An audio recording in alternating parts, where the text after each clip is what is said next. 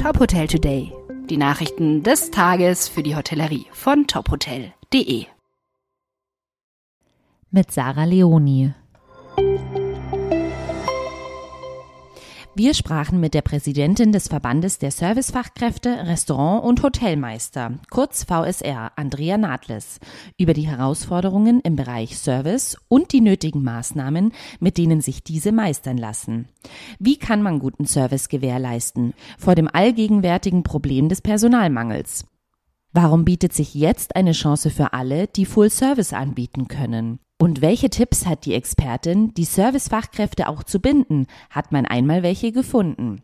Andrea Nadles spricht Klartext und erklärt, dass es ohne eine dicke Portion Wertschätzung nicht geht. Das ganze Interview lesen Sie auf tophotel.de. 120 Jahre. So feiert der Schweizer Hof Flims. Ein Audioguide, Vollmond Spa Nights und Kinofilme auf dem Rooftop. Zum runden Geburtstag ist ein besonderes Programm geboten.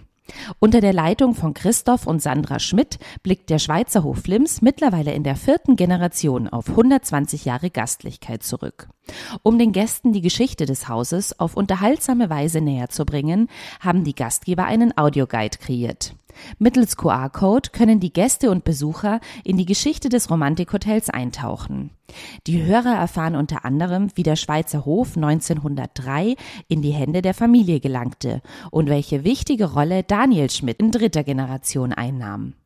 Der Schweizer Hof bietet seinen Gästen außerdem ein erweitertes Spa-Programm mit Meditation und Yoga.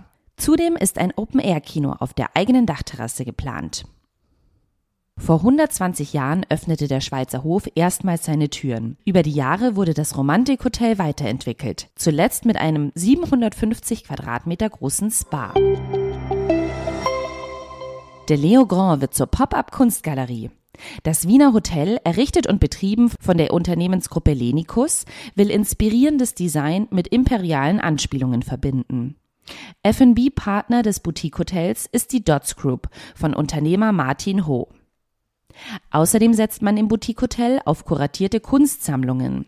Für die nächsten zwei Monate werden Werke von Baut, kurz für Buy Art or Die Trying im Hotel präsentiert. Schon seit der Eröffnung verwandeln ausgewählte private Kunstwerke von Eigentümer Martin Lenikus die Hotelgänge in eine Kunstgalerie.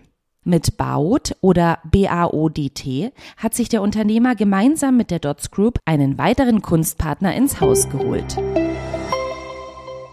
Weitere Nachrichten aus der Hotelbranche finden Sie immer auf tophotel.de. Folgen Sie uns außerdem gerne auf Instagram, LinkedIn, Facebook und Twitter, um nichts mehr zu verpassen.